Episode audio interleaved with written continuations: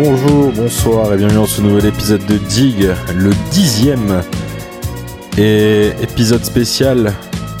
Je vais rendre un hommage à un de mes artistes préférés ever, et je préfère disclaimer de suite, on connaît tous la voix de ce bon vieux Barry White, de son vrai nom Barance Eugene Carter, crooner et lover de la vieille époque Soul Disco. On va survoler un peu sa carrière et on va lui rendre un hommage. Il est né le 12 septembre 1944 à Galveston au Texas. Son père abandonne le foyer alors qu'il n'a que 6 mois. Sa mère lui apprend donc le piano, mais Barry, qui grandit dans la banlieue de Los Angeles, ne poursuit pas son éducation musicale et devient membre de gang dès l'adolescence. Ce qui lui vaudra à 17 ans d'être condamné à 4 mois de prison pour le vol de 300 engiveurs d'une concessionnaire Cadillac d'une valeur de 30 000 dollars. Et c'est en prison, du coup, en 1960, en écoutant à la radio le tube d'Elvis Presley It's Now or Never, qu'il prend conscience de la mauvaise tournure de sa vie et de l'absurdité de son incarcération. Cette chanson a un tel impact sur lui qu'il souhaite donner un tout autre sens à son existence, décidant qu'il fera quelque chose de positif dans sa vie, et notamment en se consacrant à la musique. Donc après sa libération de prison, White a quitté la vie de gang et a commencé une carrière musicale au début des années 1960 dans des groupes de chant.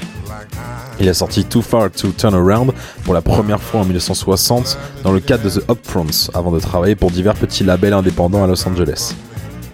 Alors là, va falloir suivre parce que le gars a pondu je ne sais combien d'opus en très très très très peu de temps. 73, après avoir fait une partie du trio Love Unlimited, le chanteur sort son premier album intitulé I've Got So Much to Give et lance dans la foulée son deuxième album Stone Gun. En 1974, Can't Get Enough of Your Love Babe est numéro 1 des ventes aux USA avec le titre éponyme et You're the First, The Last, My Everything. L'année 1976 est marquée par la sortie presque simultanée de deux albums, Let the Music Play et Is This What You Want. Son opus The Message Is Love boucle une décennie pleine de succès en 1979. On passe un peu et son 13e album Change sort en 1982 mais il n'obtient pas le même succès que les précédents malgré qu'il soit efficace, effacé par la déferlante disco qui envahit les ondes. The Man Is Back, qui date de 1989, marquera du coup son grand retour. Petit aparté pour dire que Barry White n'a pas été primé, n'a été primé que tardivement par ses pairs pour l'ensemble de sa carrière. Il a été nommé en 1974 pour le Grammy Award dans la catégorie meilleur chanteur rhythm blues pour la chanson I'm Gonna Love You Just a Little Bit More Baby, aux côtés des poids lourds de la musique noire tels que les gagnants Stevie Wonder ou encore Marvin Gaye, Al Green et le membre fondateur du groupe The Temptations, Eddie Kendricks. Il recevra un Grammy Award honorifique que 29 ans plus tard, en 1999, à l'occasion de la sortie de son album Staying Power.